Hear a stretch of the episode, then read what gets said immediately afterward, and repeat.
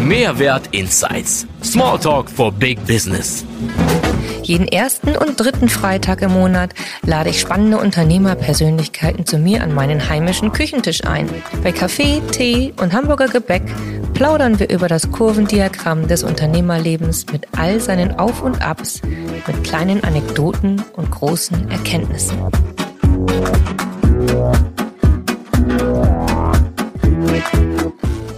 Willkommen Tobias Lucht und Silvia Gussmann von Die Arche Hamburg. Ich bin so froh, dass ihr da seid, weil ihr habt wirklich eine Menge Herzensdinge zu erzählen, auf die ich wahnsinnig gespannt bin und erst recht natürlich die Zuhörer gespannt sein werden. Ja, schön, dass wir da sein dürfen. Hallo. Wir haben ja eine kleine Schnittstelle zusammen. Wie komme ich denn überhaupt auf euch? Das ist von meiner Seite her eine kleine Geschichte aus der Vergangenheit, die vielleicht eigentlich gar nicht so eine große Rolle hier spielt. Die Arbeit mit Kindern oder für Kinder ist schon immer ein Herzensprojekt von mir gewesen. Ihr seid eine christliche Einrichtung. So ist es eben auch von meiner Seite aus. Kann ich sagen, dass ich immer schon auf sagen wir mal, Basis der Gemeindearbeit und Kirchenarbeit äh, Kinder und Jugendliche unterstützt habe, schon selber als Teenager. Und ähm, so hat sich das eigentlich entwickelt in meinem mein Leben lang und ist auch immer so geblieben. Also das, was ich immer mal tun konnte, was mir so möglich war in meinem kleinen Feld, habe ich mir dann immer mal so ein wenig überlegt. Und nun haben wir als Firma, als Mehrwert Images eben dieses Spendenprojekt ins Leben gerufen, weil das, was wir bislang dann da gemacht haben, nämlich die Marmeladen zu erzeugen und die an die Eiche zu geben, das war mir eigentlich nicht genug. Und in Zukunft möchte ich das auch nicht nur halten, den Standard, sondern auch noch erweitern. So, das ist zumindest die Zielsetzung, solange es uns so gibt. Ja, das wäre toll. und dann habe ich aber auch gehört, dass ihr äh, natürlich also als Stiftung nicht nur wahnsinnig generell auf Spenden angewiesen seid, die mit so einer kleineren Einmalzahlung kommen, wie es bei uns erfolgt ist, sondern eben auch mit einer stetigen Zahlung. Das ist natürlich, ihr habt einen Freundeskreis, die da Gott sei Dank äh, für euch stark tätig sind wie hast du es noch genannt, Tobias? Wie nennst du die immer noch? Den Freundeskreis. Ja. Das sind äh, Sprachrohr oder wie hast das du das? Das ist unser Sprachrohr für Kinder in der Stadt, definitiv. Genau. Ja. Also der Freundeskreis pflegt für unsere Kinder Kontakte in der Stadt, hilft uns ja Vorträge zu halten über unsere Arbeit, aber ganz praktisch auch äh, Stift, äh, Stiftungsanträge vielleicht mal zu stellen und sammelt ganz banal wirklich Geld ein, weil für uns als spendenfinanziertes Werk ist es natürlich ganz wichtig, dass wir auch nächstes Jahr oder im nächsten Monat die Türen für die Kinder aufhalten können und alle unsere Angebote noch vorhalten können. Und ja. äh, da hilft der Freundeskreis sehr. Hm. Und was mir so wahnsinnig gut an euch gefällt, ihr seid so wahrhaftig, ihr macht das echt. Ich habe euch gesehen live, wie die Kinder zu euch kommen, wie ihr die Kinder ansprecht, wie die Kinder äh, mit, mit wirklich freudestrahlenden, offenen Armen euch in die Arme rennen und ihr aber eurerseits ja auch gleich ein super offenes und warmherziges Herz habt, da ist äh, überhaupt gar keine äh, Hürde, wie man sonst, sagen wir mal, das vielleicht von Kitas her kennt. Äh, die Erzieher haben den Status und der Leiter hat den Status und so, sondern ich habe das Gefühl, äh, ihr macht immer alle alles. Also ich würde dazu sagen, dass unser Ziel schon ist, das Kind als Ganzes in den Blick zu nehmen. Und der Gründer der Arche, Bernd Silgeko, hat mal so ein Schlagwort geprägt, gibt jedem Kind das Gefühl, das Einzige zu sein. So, und ich denke, das ist schon zwar ein hoher Anspruch, aber etwas, was die Kinder auch spüren, dass wir sie mit Namen ansprechen, dass wir sie willkommen heißen, dass wir ihnen auch zusprechen, sie sind geliebt, sie sind wertvoll, sie können etwas schaffen in ihrem Leben.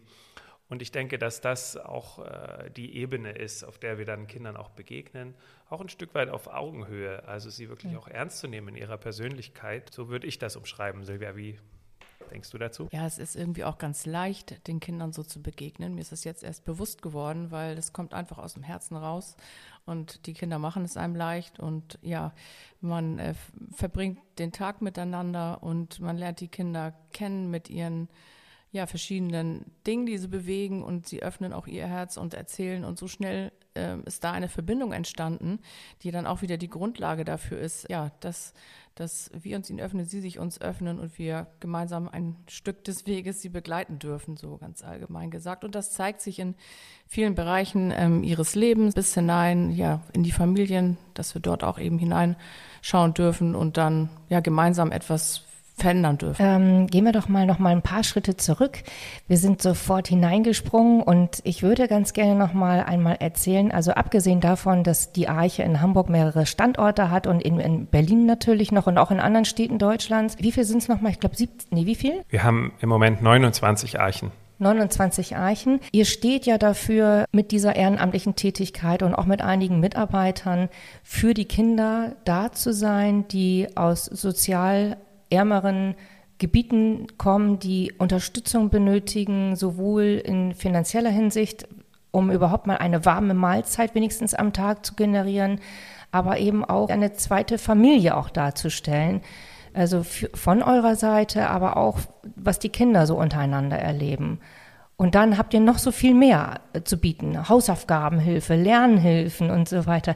Erzählt doch mal kurz irgendwie, was so eure Hauptkernpunkte sind und was die Kinder am meisten von euch benötigen. Also zuallererst sind wir, glaube ich, eine, einfach eine Anlaufstelle, wo Kinder Erwachsenen begegnen, die verlässlich für sie da sind. Ich denke, das ist der Schlüssel immer wieder in allen unseren Arbeitsbereichen, dass wir durch ehrenamtliche und hauptamtliche Mitarbeiter Kindern feste Bezugspersonen an die Seite geben, wenn sie die zu Hause in dem Maß vielleicht nicht so haben, wie sie es bräuchten. Also auch von den Herkunftsfamilien haben wir eine ganze Bandbreite. Da spielt tatsächlich materielle Not eine Rolle, aber auch so dieses ganze Thema emotionale ja, Bindungsunfähigkeit manchmal sogar, worunter Kinder leiden. Und die Gründe dafür in den Familien sind ganz unterschiedlich. Da kann Krankheit eine Rolle spielen, da kann Langzeitarbeitslosigkeit, eine Suchtproblematik eine Rolle spielen. Oft sind es aber auch ja, die beengten Wohnverhältnisse, die zu Hause die Stimmung irgendwie auf den Tiefpunkt kommen lassen. Oder auch ähm, ja, dieser Migrationshintergrund, aus einer anderen Kultur zu kommen. Und viele Eltern finden sich darin dann in unserer Welt hier auch nicht zurecht und haben ähm, viel vielerlei äh, Probleme oder Dinge, mit denen sie sich beschäftigen und Kinder laufen dann eben oft so mit. Und ich denke, das ist ähm, der Grund, warum es diese ergänzenden Orte für Familien auch braucht, gerade in Stadtteilen, wo es schwierig ist, wo viele solche Familien aufeinandertreffen und wo ja es eine grundsätzliche Benachteiligung einfach gibt. Und für diese Kinder sind wir da und für diese Kinder gibt es viele verschiedene Dinge, ähm, wo Kinder auch ein Stück weit so wählen können, was wollen sie eigentlich mitnehmen davon. Ja, es gibt Angebote der Grundversorgung, Mittagstisch. Wir haben dann ein Abendessen angegliedert, weil eben viele Kinder gesagt immer wieder danach fragen, können sie die Reste vom Mittagessen mit nach Hause nehmen. Mhm.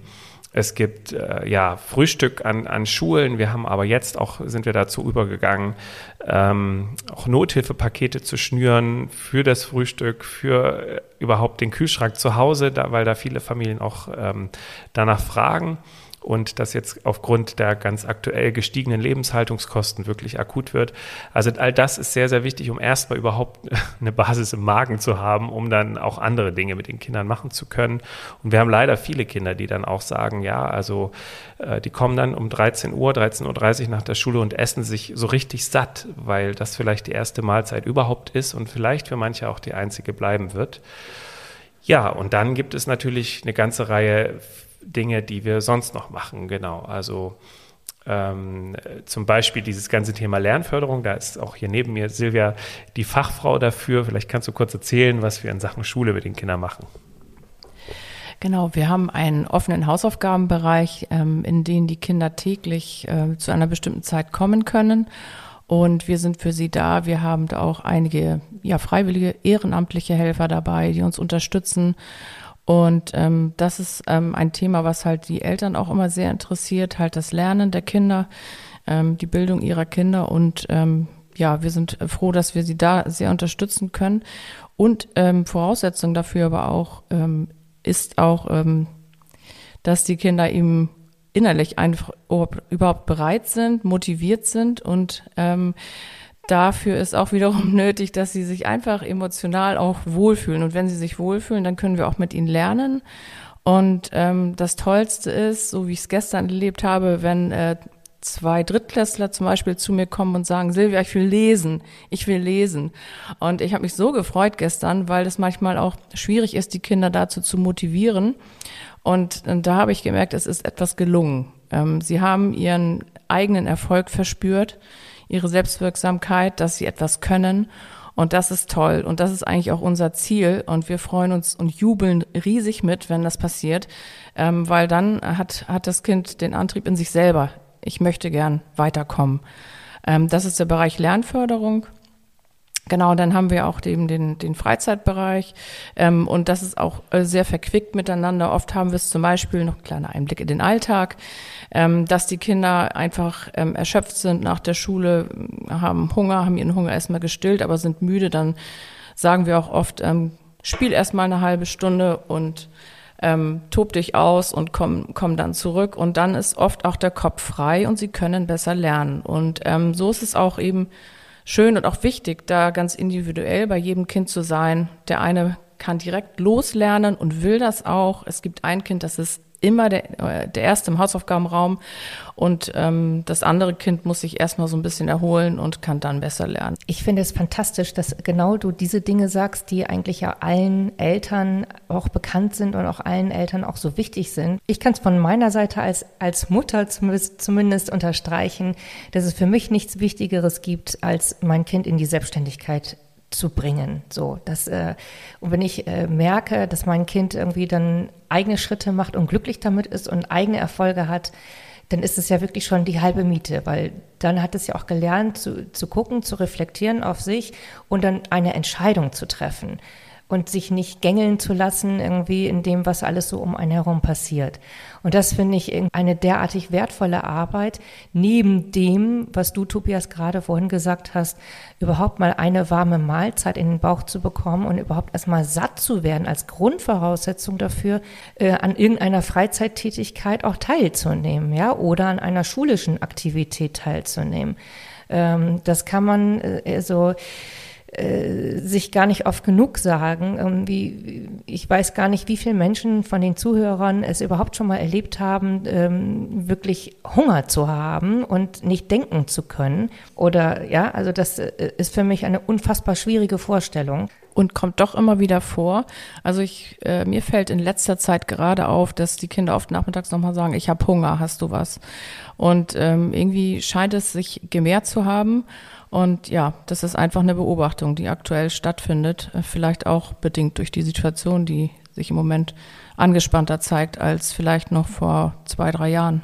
Und da, da ist nochmal umso mehr wert, ähm, dass ihr wirklich ernsthaft jeden Tag auf Spendengelder angewiesen seid und es hier nicht äh, darum geht, ähm, sagen wir mal, es geht wirklich um Basisarbeit ähm, und, und nicht ähm, und, und den Erhalt auch unserer Gesellschaft an der Stelle, weil das sind alles wertvolle Menschen, die unsere Zukunft tragen, aber die auch jetzt schon ihren Wert doch in unserer Gesellschaft haben, indem sie einfach da sind. Und es ist auch für, für die Kinder und auch für ihre Eltern, für die ganze Familie eine Riesenermutigung, ähm, wenn sie sich gesehen fühlen. So wie Tobias schon erwähnt hat, dass wir teilweise kleine Lebensmittelpakete schnüren. Einfach dieses Gefühl, ich bin nicht allein. Ähm, die Ermutigung, die darf man nicht unterschätzen. Und ähm, das möchten wir natürlich so gut wir können ja unterstützen.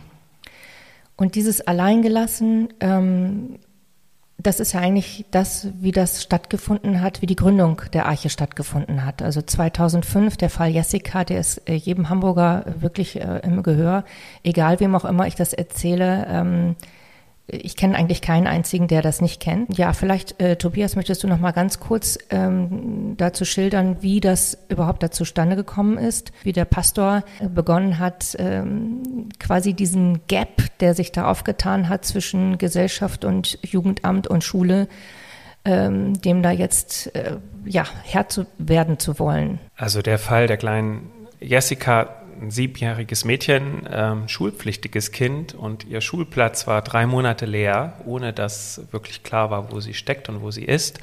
Äh, das hat natürlich viel aufgerüttelt. Und Thies Hagge, der Pastor der Friedenskirche in Hamburg-Jentfeld, wo auf deren Gelände jetzt die erste Arche auch entstanden ist hier in Hamburg, hat das Mädchen beerdigt und hat die Mutter mehrfach im Gefängnis besucht und ähm, hat, äh, ihn hat das nicht losgelassen, dass das quasi in seinem Wirkungsbereich vor seiner Haustür passiert, dass ein, ein Kind äh, unbeachtet von Nachbarn und der Umgebung so sterben kann. Einfach sich selbst überlassen im Zimmer nebenan quasi und keiner hat es so wirklich außerhalb der Eltern jetzt mitbekommen. Und das war tragisch und ähm, hat ihn dazu bewogen, äh, nach Berlin zu fahren. Wir sind in Berlin gegründet, äh, sich die Arbeit dort anzuschauen und unseren Gründer so lange zu beknien, fast kann ich, kann ich, ist ihn so lange auf den Füßen zu stehen, äh, bis, bis er selber gesagt hat, okay, wir, wir, wir kommen äh, nach Hamburg und es startet eine Arche. Also, weil äh, ganz klar war, es braucht diese, diese Anlaufstellen für Kinder und ihre Familien. Und wir sagen heute, wir hätten wahrscheinlich mit unserer Arbeit äh, Jessica auch nicht retten können, aber er wäre die Mutter als Kind schon in einer Einrichtung wie der Arche gewesen, hätte sie vielleicht Liebe, Annahme, auch eine grundsätzliche Versorgung erlebt und äh, vielleicht wäre der Weg dann anders gegangen. Und ich glaube, das ist das, was wir machen und warum wir jetzt heute 750 Kinder und Jugendliche jeden Tag in unseren verschiedenen Bereichen haben und warum wir uns überhaupt auch diese Aufgabe gestellt haben, dann von Jenfeld nochmal nach Hamburg-Billstedt, nach Hamburg-Harburg zu gehen, nicht um zu wachsen oder sich auszubreiten, weil, sondern weil uns klar war, auch dort gibt es Kinder, die auf sich gestellt sind, die eigentlich darauf warten und danach hungern, äh, dass sie mal jemand in den Arm nimmt oder dass sie jemand eben ähm, ja, versorgt mit dem, was sie brauchen und darüber hinaus sie auch äh, ja, dadurch bestätigt, dass sie ihre Talente entdecken ähm, und dass, dass sie sich ausprobieren können und ganz normal eigentlich Kind sein können. Und ich denke, das ist der Grund, äh, warum es die Arche gibt, ähm, auch als eine klare Ergänzung zu anderen öffentlichen Anlaufstellen. Es gibt engagierte Leute auch an Schulen, auch an Jugendämtern, das ist ganz klar. Aber offensichtlich reicht es nicht aus, weil viele Kinder dadurch eben nicht in dem Maß erreicht werden, wie sie es nötig haben und wie sie es auch verdient haben. Gerade fällt mir noch eine Geschichte einer jungen Mutter ein, die ist jetzt 25 Jahre alt, die passt nochmal zu dem, was Tobias gerade erzählt hat. Ähm, sie war früher selbst auch in der Arche und ähm, hat gerade vor einigen Monaten uns erzählt, auch Tobias hat das als er, ja, zum ersten Mal erfahren dann, dass sie gesagt hat, ähm, wenn die Arche damals nicht gewesen wäre, und das ist eben nicht heroisch, das ist einfach das, was sie uns erzählt hat, äh, dann hätte sie nicht mehr weiter gewusst und sie hatte auch Selbstmordgedanken. Sie äh, war abgelehnt worden von ihrer Mutter, ihre Schwester auch. Also sie war quasi wie allein. Ähm, und sie ist so glücklich, dass sie ihre Kinder, die sind jetzt drei bis sieben Jahre alt, ähm, auch ähm, zur Arche bringen kann, dass sie gerne bei uns spielen, dass sie gerne bei uns sind. Ähm, und das ist eine mega Unterstützung für sie, sagt sie immer wieder. Und ja, da merken wir einfach, dass es auch sozusagen nachwirkt, dass, dass es prägt und dass es sich auswirkt eben auch auf die, die nächsten Kinder sozusagen. Diese junge Mutter, die selbst auch früher in der Arche war, ähm, hat jetzt sozusagen noch ein bisschen mehr Kraft dadurch, dass man gemeinsam einfach den Weg gehen kann und nicht aufgeben muss. Und das ist oft wirklich nur ein kleiner Unterschied, aber es macht den Unterschied und es ermutigt und es kann, kann die Weiche in die richtige Richtung stellen. Ja, und das geht natürlich dann auch weiter im Jugendalter, ne? in diesem schwierigen oder manchmal auch nicht so schwierigen Alter, so zwischen 12 und 19, 20. Äh, wir haben dann irgendwann gesagt, oh, die Kinder wachsen raus, sie stören die Jüngeren. Äh, sie bleiben vielleicht weg, weil sie sagen, die Arche ist was für Kleine, gehe ich nicht mehr hin. Wir hatten auch Jugendliche, die völlig hilflos waren, wenn es darum ging, einen Schülerpraktikumsplatz zu finden oder in der Schule dann auch in der weiterführenden Schule mitzukommen. Und wir haben das dann auch angenommen als eine weitere Aufgabe, zu sagen, okay, wir wollen die Kinder im Jugendalter weiterführen, über die Schulwechsel hinweg, bis durch den Schulabschluss in eine Ausbildung oder sogar in ein Studium hinein und haben eigene Angebote, offene Angebote mit äh, längeren Öffnungszeiten nach hinten raus, auch nochmal für Jugendliche geschaffen, mit eigenen Mahlzeiten, eigenen Freizeitangeboten, speziell für diese Altersgruppe. Und äh, uns ist aufgefallen, dass ganz, ganz viele äh, Krisen in dieser Lebensspanne dann aufgeploppt sind. Also von Obdachlosigkeit bis hin zu wirklich anfänglicher Straffälligkeit oder auch großen Schwierigkeiten mit der Herkunftsfamilie, Suchtproblematiken. All das hat so viel auch uns an Zeit dann in dem Moment gekostet und ähm, dass wir gesagt haben, wir müssen da näher ran. Wir brauchen personelle Verstärkung, um wirklich auch im Eins zu eins Kontakt einzelne Jugendliche begleiten zu können, zu Behörden in Therapien hineinzuentwickeln, aber ihnen auch ganz praktisch zu helfen, den Schulabschluss zu schaffen und, und sich über bestimmte Berufsbilder zu informieren. Und ähm, da ist das Projekt Mutmacher entstanden innerhalb unserer Arbeit, ein Coaching-Projekt für benachteiligte Jugendliche, wo wir ähm, im Moment äh, circa 100 Jugendliche drin haben in diesem Programm und äh, wo jede, jeder dieser Jugendlichen eine Mutmacherin, einen Mutmacher hat, mit denen sie sich regelmäßig treffen können, die sie stärken, die sie wirklich ermutigen, auch dran zu bleiben an bestimmten Dingen und die einfach Zeit haben. Und die Wirkungsweise ist enorm. Also wir haben bei diesen bei dieser Gruppe von Jugendlichen können wir wirklich zeigen, dass die meisten ihren Schulabschluss schaffen, dass sie sich für einen guten Beruf entscheiden. Und äh, wir haben letztes Jahr die ersten fünf Studentinnen auch vermittelt in ein Studium. Alle fünf studieren außerhalb von Hamburg. Ein Riesenschritt für, für jede junge Person, wow. aber gerade für die jungen Damen, die in so einem belasteten Umfeld auch aufgewachsen sind. Und wir kennen die Familiengeschichten, die wirklich nicht einfach sind. Nochmal um so ein größerer Schritt. Und ähm, das sind natürlich Erfolgsgeschichten, die wir jetzt sehen äh, nach, nach Jahren der Arbeit. Und viele dieser Jugendlichen ähm, waren schon im Grundschulalter bei uns und äh, benennen das auch. Ich habe so einen jungen Geflüchteten auch vor Augen, der 2015 kam, rasend schnell die deutsche Sprache gelernt hat, ähm, den wir dann vermittelt haben in der Ausbildung zum Automobilkaufmann und der von 100, ja, 100 äh, Azubis der Jahrgangsbeste hier in Hamburg wurde und äh, der jetzt auch wieder zurückkommt in unser Jugendhaus und sagt, ja, alle meine Kumpels haben es nicht geschafft, die sind auf die schiefe Bahn geraten. Und für mich war das der Unterschied, dass hier jemand einfach da ist, zu dem ich kommen konnte, auch wenn ich hinschmeißen wollte. Und diese Geschichte erzählt er jetzt den Jüngeren, dass sie es eben schaffen können. Und von daher ist das so auch ein erklärtes Ziel, so ähm, ja junge Menschen dann auch weiter zu begleiten. Viele kommen auch zurück und bringen sich wirklich ehrenamtlich in unsere Arbeit wieder ein. Und das ist natürlich schön zu sehen, dass da ein Umdenken und auch wirklich ja so, ein, so eine positive Veränderung in vielen Biografien passiert ist. Ich finde das total stark, was du da gerade beschrieben hast, also auch vom menschlichen Faktor her. Ähm, wenn ich mir vorstelle, also das, was du reingibst, am Ende dann wieder tatsächlich als Schleife wieder zu dir oder zu euch als, als ähm, die Eiche eben halt wieder zurückkommt. Also ein besseres Testimonial, um es mal in meiner Sprache zu sagen, gibt es ja gar nicht. Welche bessere Referenz gibt es als die derjenigen, die für euch wieder einstehen, also und für die ja, Nachfolgenden, für den Nachwuchs, sagen wir mal, der da wieder kommt. Und ich glaube, ähm, was bei mir auch ankommt, ist, dass ein, ihr eine Position schafft, wo ihr einfach als Ansprechpartner da seid, dass die Kinder sich gehört und gesehen fühlen, sich einfach auch mal ähm, anvertrauen können. Und dieses Anvertrauen finde ich so aus meiner eigenen Kindheit heraus, wie wichtig ist das, dass man sich einem Menschen anvertrauen kann, dem man wirklich zu 100 Prozent vertrauen kann.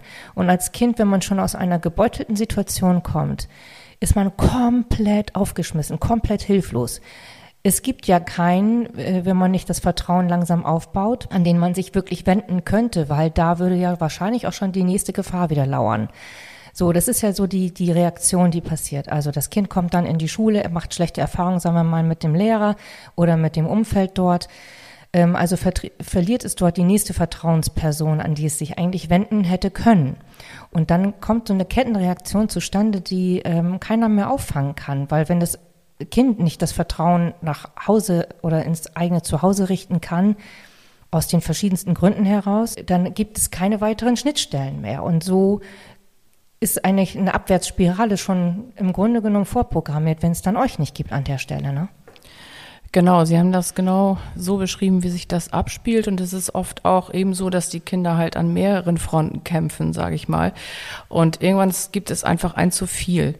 Und ähm, da möchte ich nochmal gern auf unsere Familienarbeit äh, zurückkommen, weil da setzt auch, setzen wir im Prinzip auch an einem Punkt an, der auch sehr, sehr wirksam sein kann dann. Ähm, wenn die Kinder sich halt mit allem Möglichen alleingelassen fühlen, wir mit ihnen sprechen oder sie sich uns anvertrauen, dann sprechen wir eben auch auf Augenhöhe mit ihnen, ähm, wertschätzend. Ähm, sie fühlen sich, sollen sich immer ernst genommen fühlen und ähm, dann können wir auch immer einen Schritt weitergehen und sagen, hm, wir würden gerne nochmal mit deinen Eltern und dir zusammensprechen oder einfach nochmal insgesamt äh, mehr das Konzept Familie in, in Blick nehmen. Und da durften wir auch schon echt positive Wendungen erleben.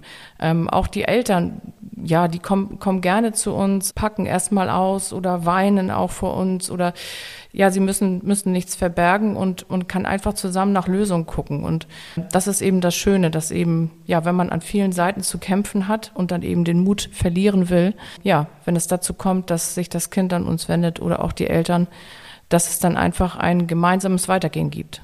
Hm.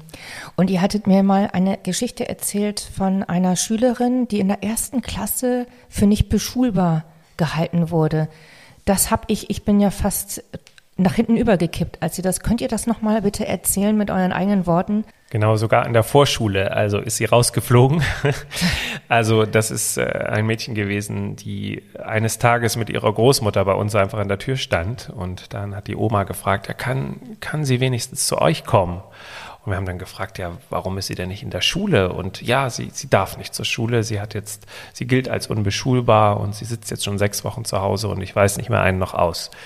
Und dann haben wir sie natürlich kommen lassen und haben ein sehr aufgewecktes Mädchen äh, kennengelernt, die sich ja auch bei uns ihre Grenzen ausgetestet hat. Und auch in der Vorschule sind tatsächlich Dinge passiert. Also sie hat dann Möbel durch die Gegend geworfen und ähm, hat sich einfach nicht einfügen können in diesen Gruppenalltag, was sicher auch darauf zu schließen war, dass da, dass das ja am Ende auch ein Schrei ist, ne? ein, ein, ein, ein Schrei nach gesehen zu werden. Ähm, und vielleicht kommt also auch zu Hause eher erlebt zu haben, zu wenig Grenzen, gute Grenzen in mancherlei Hinsicht auch zu haben. Und deswegen ist sie dort nicht zurechtgekommen. Und wir haben dann also gesagt, ebenso, diese Reaktion bei uns war ebenso. Das kann nicht sein, dass eine Vorschülerin schon nicht mehr, keinen Platz in der Schule mehr hat. Und wir haben uns dann stark gemacht. Der Kollegin hat sich dann eingesetzt für das Mädchen, ist mit ihr zusammen und der Großmutter äh, an die Schule gegangen. Und es konnte dann tatsächlich organisiert werden, dass sie die Vorschule wiederholt und ist dann eigentlich, ja, gut und stabil und mit guten Ergebnissen so nach und nach äh, durch die Schule auch gekommen. Und gleichzeitig war es aber in dem Moment immer wieder wichtig, dass wir im Hintergrund da waren. Sie war jeden Tag bei uns, am Nachmittag dann auch und hat ja Sozialverhalten trainiert mit den anderen Kindern. Und äh, ich erinnere mich auch, dass äh, wir sie mal wirklich äh, tragen mussten in das Auto der Oma. Also so, sie hat schon, sie hat schon, ist schon auf die Barrikaden auch bei uns gegangen aber sie ist ihre Zeit da, äh, hat sie dann gut geschafft. Und das haben natürlich dann auch Lehrerinnen gemerkt. Ähm, und äh, von daher war das so eine, so eine wichtige Schnittstelle, ähm, sich als Anwalt für, für dieses Mädchen auch ein Stück weit einzuschalten und dafür zu streiten, dass sie, dass sie es einfach nochmal versucht. Und auch für die Schule war das natürlich eine Unterstützung zu wissen, das Mädchen geht in die Arche, hier kann ich Rücksprache halten mit uns als Team und dass wir dann auch mit Schule zusammen, Schule kommt auch oft an Grenzen an diesen Punkten, nochmal überlegen konnten, was gibt es für Ansätze, was gibt es für Lösungsmöglichkeiten. Hm. In welcher Klasse ist das Kind jetzt? Oh, sie ist jetzt eine Jugendliche schon. Sie ist jetzt schon 15 und sie war letztens auch noch mal zu Besuch bei uns und will jetzt einen Pflegeberuf ergreifen. So, das hat sie so gesagt. Es ist natürlich immer noch so, dass sie äh, sie konnte dann auch äh, eine, eine, Zeit lang nicht bei der Mutter mehr wohnen, ähm, war fremd untergebracht in einer, in einer, Wohngruppe sozusagen. Und es ist sicher auch nach wie vor bei ihr so, dass man ähm, ja auch so ihren äh, freiheitsliebenden Geist gut zu handeln wissen muss. Und aber trotzdem, sie hat Ziele und sie hat diese Annahme über Jahre bei uns erlebt. Und das sind eigentlich ja, auch wenn man in die Resilienzforschung guckt und so weiter, ähm, die besten Voraussetzungen, dann doch den eigenen Weg zu schaffen. Absolut, kann ich mir vorstellen. Also da sind ja, ihr habt ja Ressourcen geschaffen ähm, und sie auch weiterentwickelt da an der Stelle. Und ihr habt ja dann die Schularbeit auch mit ihr gemacht. Ne? Also in der Klasse selber wart ihr ja auch nochmal vorhanden, ist das so richtig?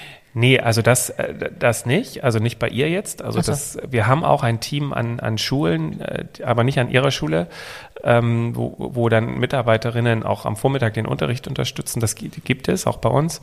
Aber ähm, bei ihr war es tatsächlich so eher so dieser Nachmittag, die, die, Freizeit sinnvoll zu gestalten, sie auch rauszuholen, auch am Nachmittag natürlich aus diesem belasteten Umfeld, Großmutter, Mutter und sie hat da mit vielen Haustieren auch in einem Haushalt gelebt. Also es war schon so, dass wir auch versucht haben, natürlich an Mutter und Oma ranzukommen, um da auch nachhaltig zu Hause was zu verändern. Das ist nicht ganz gelungen, muss ich sagen. Aber ähm, es war doch äh, gut, dann äh, mit diesem Mädchen auch äh, dann ja, als in die weiterführende Schule ging, als es um diese Frage der Fremdunterbringung ging, immer wieder auch da zu sein, auch dem Jugendamt gegenüber, der Schule gegenüber, quasi schon als so ein Stück weit ja Ergänzung zur Familie, immer wieder diesen roten Faden äh, durch ihre Lebensgeschichte auch zu ziehen. Ich würde schon sagen, dass uns das in dem Fall gelungen ist. Hm, super. Aber dennoch, ich glaube, die Herausforderung ist auch in unseren Stadtteilen, dass es so viele Kinder betrifft. Mhm, und das, absolut. Äh, das einfach und genau da finde ich, ist es da das ist das, diese Lücke, die ihr da auch schließt. Also wo einfach, es ist, die ist ja nun mal da, diese Lücke. Und wir wollen nicht diskutieren, woher die jetzt kommt, diese Lücke, aber sie ist da und ihr seid aktiv. Ihr sagt euch, wir machen das, wir setzen uns ein, wir sind da. Und das ist, also, das ist ein Riesending, finde ich, echt. Und es ist auch so, also der Bereich der Lernförderung, wo wir eben genau diese Kinder auch unterstützen möchten, der ist im Prinzip unerschöpflich. Also gerade jetzt, ähm, an Betracht der letzten zweieinhalb Jahre, wo nochmal viele Kinder, ich will es mal salopp sagen, abgehängt wurden mhm. durch verschiedene Umstände, ähm, kann man das gar nicht alles auffangen. Wir tun halt unser Mögliches. Und, und auch die Schulen, das sehen wir. Wir sind auch im Netzwerk. Das ist ganz wichtig zum Wohl der Kinder, einfach im Netzwerk auch mit den anderen Einrichtungen und Schulen zu sein. Ähm, und das bringt auch sehr viel. Aber dennoch sind es halt sehr viele Kinder, wie Tobias erwähnt hat. Und es wäre natürlich auch toll, wenn wir in dem Bereich irgendwie noch erweitern könnten, ja, personell oder wie auch immer. Es gibt auch außerschulische Lernförderung, die halt finanziert werden müssten dann. Und es gibt einige Kinder, denen das ganz, ganz sicher ähm, ja sehr, sehr weiterhelfen würde. Ähm, Im Haus tun wir, was wir können und äh, wir sind auch immer sehr glücklich, wenn sich weitere ja, Interessierte an uns wenden, wie sie uns unterstützen können. Ähm, allein das Lesen, das Lesen allein ist ein Thema, ja, ähm, was wir eigentlich gern noch mehr ausbauen würden, weil wir sehen, es ist, ist ganz klar, es, es, fußt halt alles auf dem Lesevermögen der Kinder.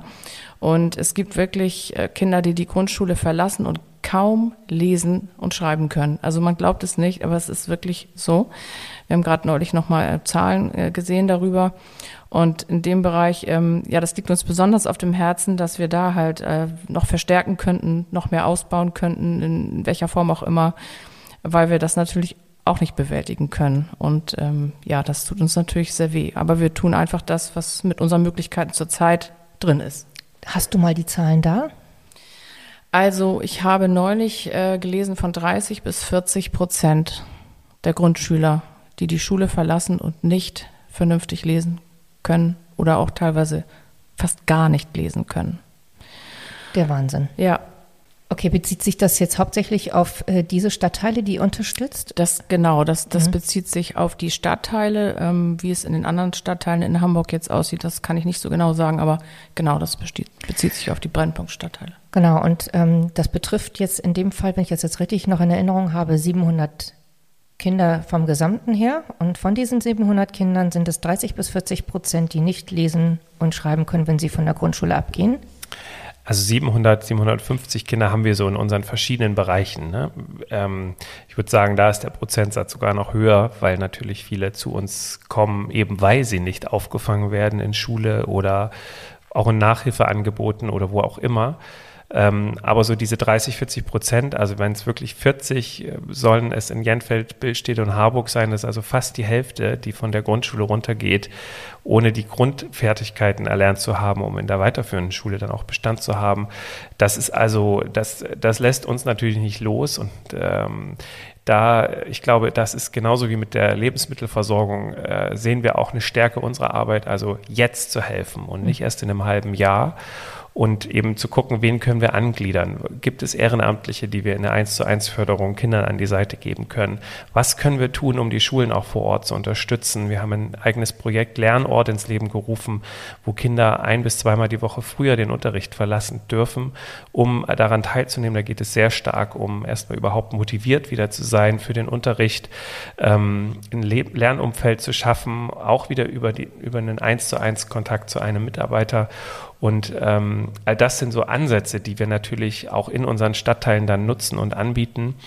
Und ähm, es ist äh, leider so, dass die Gründe dafür eher struktureller Natur sind, aber das ist auch nicht erst seit Corona so, sondern Nein, das war auch nicht. vorher schon so. Und da äh, wünschen wir uns natürlich, dass jetzt was passiert. Hinzu kommt natürlich die Art und Weise, wie wir arbeiten, ist grundsätzlich erstmal eine offene Kinder- und Jugendarbeit. Das heißt, die Kinder kommen freiwillig zu uns. Ähm, und dieser ganze Bereich ist in, in der Stadt Hamburg schon seit Jahr, Jahren, fast Jahrzehnten. Also ich habe jetzt eine Auskunft aus dem Bezirk bekommen, dass schon 20 Jahre dafür gestritten wird, diesen Bereich äh, zu stärken und äh, noch mehr auszubauen. Ähm, und da, das ist eigentlich so wichtig, weil der weil dieser Bereich, wenn es gut funktioniert, wenn wir die Kinder und Jugendlichen erreichen, bevor sie in den Brunnen fallen, sage ich jetzt mal, bevor sie in eine Wohngruppe kommen, bevor sie später straffällig werden, ähm, bevor sie vielleicht Hartz IV oder staatliche Hilfe bekommen, dann haben wir alle ja gewonnen. Und von daher, ja, setzen wir uns natürlich sehr, sehr stark dafür ein, dass viel mehr präventiv in den benachteiligten Stadtteilen getan wird, außerhalb von Schule und auch an Schule. Also mehr Sozialarbeiter an die Schulen zu packen, wäre so ein Vorschlag. Auch, ähm, auch Lehramtsstudenten äh, schon viel mehr in die Praxis zu führen und auch ähm, ja dann äh, zu gucken, was, was braucht es in so einem doch strukturell armen Stadtteil an Sportangeboten. Es gibt keine Bücherhalle bei uns. Äh, es gibt bestimmte Dinge, die es einfach nicht gibt so, ne? Und wo die Kinder von vornherein einfach nicht das Spektrum vielleicht haben wie anderswo. Mal ganz abgesehen wirklich von individueller Förderung. Also keins unserer Kinder ähm, könnte sich eine Musikschule leisten. Mhm. Und würde sie, würden sie sich leisten können, dann wäre der Weg noch ein Problem, regelmäßig dann dort anzukommen. All das sind so Punkte, wo wir, wo wir versuchen natürlich äh, zu den Kindern, die, die zu uns kommen, ähm, die Beziehung natürlich auch zu nutzen und dann auch ganz praktisch Förderer zu finden, die uns dann helfen, Einzelne auch zu fördern. Mhm. Eine ganz individuelle Förderung konnten wir ähm, bei einem Kind ähm, machen. Und zwar hatte das Mädchen als Zweitklässlerin ähm, Schwierigkeiten im, im Sprechen, im Aussprechen von Wörtern und ja, einfach so logopädische Schwierigkeiten. Und äh, zufällig ist sie sozusagen in eine Ferienreitgruppe äh, gekommen, ähm, die wir manchmal auch eben stattfinden lassen. Und nach, nach dieser Ferienreitwoche sagte die Mutter des Mädchens zu mir, du, sie spricht jetzt auf einmal besser und nannte mir drei, vier Wörter, ähm, die sie klar aussprechen konnte. Und ähm, das war halt eine tolle Beobachtung. Daraus ähm, durften wir dann sozusagen eine Einzelförderung entstehen lassen. Und ja, das Mädchen hat sich komplett verändert. Die ist selbstbewusst geworden. Sie ist äh, schulisch motiviert. Das zum Thema Einzelförderung. Wenn man sieht, das ähm, gefällt dem Kind, das tut ihr gut, das löst irgendetwas in dem Kind und löst etwas aus, was sie motiviert. Das ist eine ganz tolle Sache. Ob das jetzt Reiten ist, ob das ein Musikinstrument ist. Einfach, dass man, ich glaube, dass man spürt, ich kann was und ich habe das in der Hand. Hm. Ich finde auch, ähm, wenn wir immer so viel jetzt darüber sprechen, über die Kinder oder 750 Kinder, hat man schnell so den, den Eindruck, äh, man würde so über etwas äh, sprechen, über so eine Menge oder ja, so, ähm, aber in Wirklichkeit äh, geht es um jedes einzelne Kind.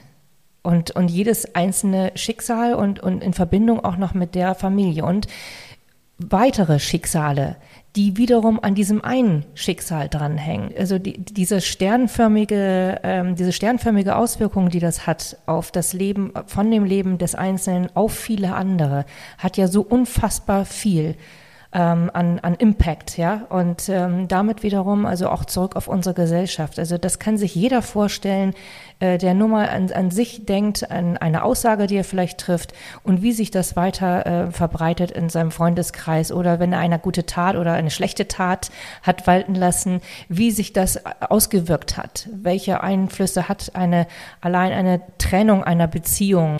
Und insofern irgendwie finde ich, ist es nochmal auch ganz wichtig zu sagen, dass es nicht um die Kinder geht äh, aus äh, ja, Jenfeld, Billstedt und Harburg, sondern oder die Familien geht so, sondern dass es wirklich um einzelne wertvolle Menschen geht, die entweder glücklich sind oder ihren Weg gehen können oder überhaupt erstmal eine Chance bekommen, so wie du gerade auch sagtest, Tobias.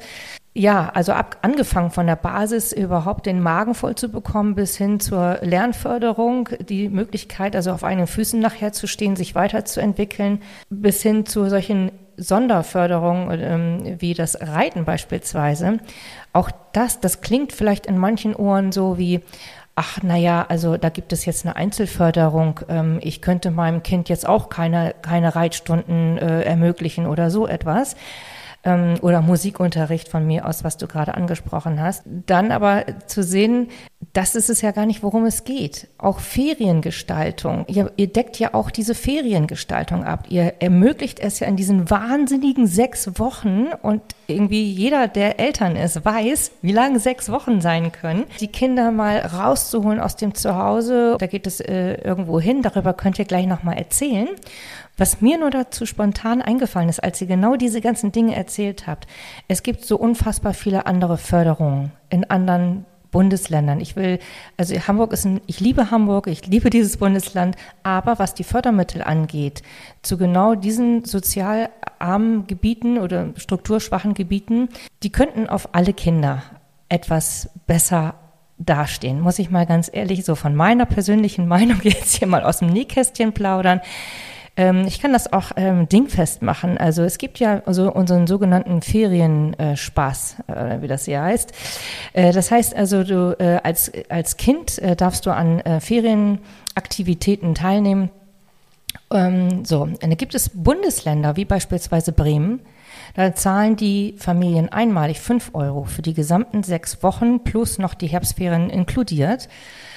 Und ähm, das Kind kann dann für diese 5 Euro an allen Aktivitäten teilnehmen. Und damit meine ich nicht irgendwelche ähm, ähm, Ballspiele draußen auf dem Bolzplatz, sondern da meine ich echte Aktivitäten. Damit meine ich Reiten, damit meine ich Kanufahren, damit meine ich von mir aus auch Fußball spielen, damit meine ich Tanzen, alles Mögliche, was eben ein, eine Förderung, aber eben auch ein Spaßfaktor, ein Leben einfach mal da sein und sich freuen und aktiv sein mal ausmacht. Ja, einfach mal das, was du vorhin erzählt hast, Silvia, dieses Loslassen, dieses Lockersein, weil das nämlich genau die Prozesse wieder in Gang setzt, wo man wieder bereit ist, aufzunehmen und zu lernen und sich weiterzuentwickeln. Wenn man nämlich nur ständig unter Stress und Angst leidet, kann man kein Stück sich in irgendeine Richtung weiterentwickeln.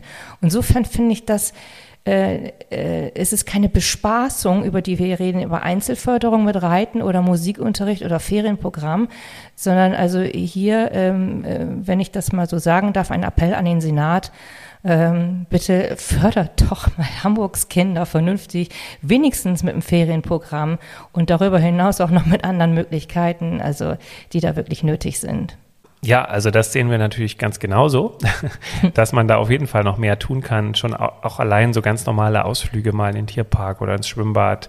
Das sind ja dann schon auch Dinge, also uns ging es auch schon mal so, dass wir gesagt haben, also wir, wir haben, ein Unterstützer hat uns mal Karten für den Tierpark schon zur Verfügung gestellt. Und dann haben wir schon überlegt, ja, können wir das jetzt einzelnen Familien geben? Und dann scheitert es manchmal schon an der Fahrkarte, da überhaupt hinzukommen. So, ne? Also das sind diese Dinge, die dann wirklich im Geldbeutel der Eltern auch nicht also wo da kein Geld für da ist. Und ich glaube schon, auch da, dieses ganze Thema Feriengestaltung ist auch immer eine Frage, auch wie erreichen wir die Kinder überhaupt, die es brauchen. Also bei allen unserer Angebote treibt uns das auch um. Selbst in unseren Stadtteilen, wo wir teilweise schon Jahre sind, gibt es immer so viele Kinder, die wir noch nicht kennen, die wir bisher noch nicht erreicht haben durch unsere Arbeit.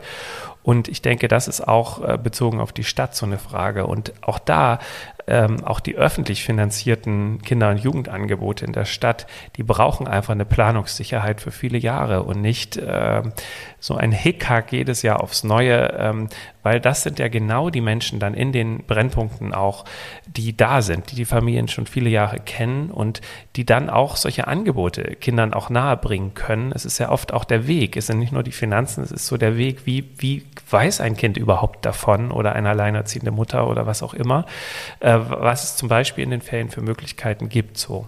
Und ansonsten kann ich mich da nur, äh, kann ich das nur unterstreichen. Äh, die Ferien sind für uns immer ganz besondere Highlights. Wir waren jetzt in diesem Sommer mit 200, insgesamt 260 Kindern und Jugendlichen auf sechs verschiedenen Ferienfreizeiten unterwegs. Und es ist einfach wunderbar zu sehen, wie Kinder da innerhalb schon von einer Woche wirklich aufblühen, äh, Verhaltensweisen sich beruhigen und sie bei wirklich äh, Geländespielen, Lagerfeuer, beim Schwimmen gehen, ähm, zeigen können, was sie, was sie können und einfach auch äh, ja die Natur genießen, auch mal rauskommen aus der Stadt. All das sind schon so Dinge, äh, das, äh, das ist ganz toll, das zu begleiten und zu beobachten. Wir sind zwar als Team dann hinterher immer ziemlich platt nach so einer Reise, aber äh, es lohnt sich und es sind auch für uns echte Highlights, ähm, weil wir genau wissen, viele dieser Kinder verlassen sonst den Stadtteil nicht. Wir haben jetzt auch nochmal Lehrer zurückgemeldet, dass auch die Klassenfahrten immer öfter ausfallen, weil viele das finanziell nicht mehr schaffen. Und von daher ist das schon umso wichtiger, die Kinder mal rauszuholen, ihnen neue Horizonte auch zu ermöglichen und ähm, mal Dinge zu zeigen, was, die sie sonst im Alltag vielleicht auch nicht sehen. Und ihr aktiviert ja auch damit selber den Stadtteil wieder. Also gerade das, was du beschrieben hast, in dem Moment, ähm, wo solche Aktivitäten stattfinden für Kinder oder auch von dem Umfeld dort an Angeboten für die Kinder stattfinden, Ähm, somit wird der Stadtteil ja ganz anders belebt und, und äh, gibt, also gibt und nimmt. Das ist ein ganz anderes äh, Leben miteinander, äh, was wiederum der Stadt Hamburg auch sehr zugute kommen würde am Ende des Tages. Also die Rechnung würde ja definitiv auch für den Senat aufgehen. Genau, das ist eine sogenannte Win-Win-Situation. Also es würde wirklich jeder davon profitieren. Und ähm, wir dürfen das ja auch immer wieder erleben, wie sich das einfach auch positiv auswirkt auf die Laune, auf die Stimmung, ähm, dass die Kinder einfach mal nur ausgelassen sein können und eben auch die Familien davon profitieren. Und auch für die Familien wollen wir ja eben Angebote haben. Und das haben wir auch regelmäßig so, dass in den Ferien äh, Familienausflüge stattfinden. Da wird oft schon ich sag mal, nach dem Ausflug im jetzigen Sommer gefragt, ähm, wann ist das wieder, wann habt ihr wieder einen Ausflug? Die genießen das so und wir können natürlich nicht, nicht alle mitnehmen, die mitkommen wollen, aber äh, man merkt einfach, wie toll das ist, auch für die Eltern und ihre Kinder, wenn sie sich einfach mal positiv erleben. Ähm, denn der Alltag zu Hause, das weiß jeder, ist einfach aufreibend und alles muss schnell gehen vielleicht. Man hat viele Anforderungen, man hat viele Papiere auszufüllen und äh, die Eltern sind auch oft einfach überfordert, was ich total verstehen kann. Es ist einfach viel, was man, was man bewegen muss. Und solche gemeinsamen Zeiten dann mit Eltern und Kindern, auch wenn wir das mitbeobachten dürfen, das ist immer so toll. Das macht uns selber so glücklich, weil sie einfach so eine schöne Zeit zusammen haben und ähm, das auch noch nachspüren, mehrere Tage danach und uns das zurückmelden und man kommt nochmal anders ins Gespräch miteinander und kann sich in Ruhe unterhalten über Dinge, die sie bewegen. Also es profitiert eigentlich jeder davon, inklusive der Stadtteil. Wenn das mal nicht ein sehr, sehr schönes Schlusswort war, liebe Silvia. Also ich danke euch ganz herzlich, dass ihr da wart und ich wünsche euch, dass ihr so viele spendende Menschen für eure Stiftung bekommt, für eure Kinder bekommt natürlich, dass ihr Firmen äh, habt, die euch weiterhin stark unterstützen und noch viel, viel mehr, weil jetzt gerade ist es eng und knapp, jetzt also noch mal mehr. Ich wünsche euch, dass ihr tolle Mitarbeitende und Ehrenamtliche bekommt, die euch weiterhin unterstützen und ähm, alle die, die helfen wollen, die können sich an den Freundeskreis wenden und alle die, die direkt sich nicht an den Freundeskreis wenden wollen, sondern vielleicht äh, auch mal so gucken wollen, wie sie was tun können, können sich sicherlich auch an euch direkt wenden, wenn ich das richtig weiß. Auf jeden Fall. Wir sind immer nur einen Anruf weit entfernt. Auf jeden Fall. Wir freuen uns über jede Hilfe. Und danke, dass du uns unterstützt. Ja, gerne. Vielen Dank. Ja, danke dir.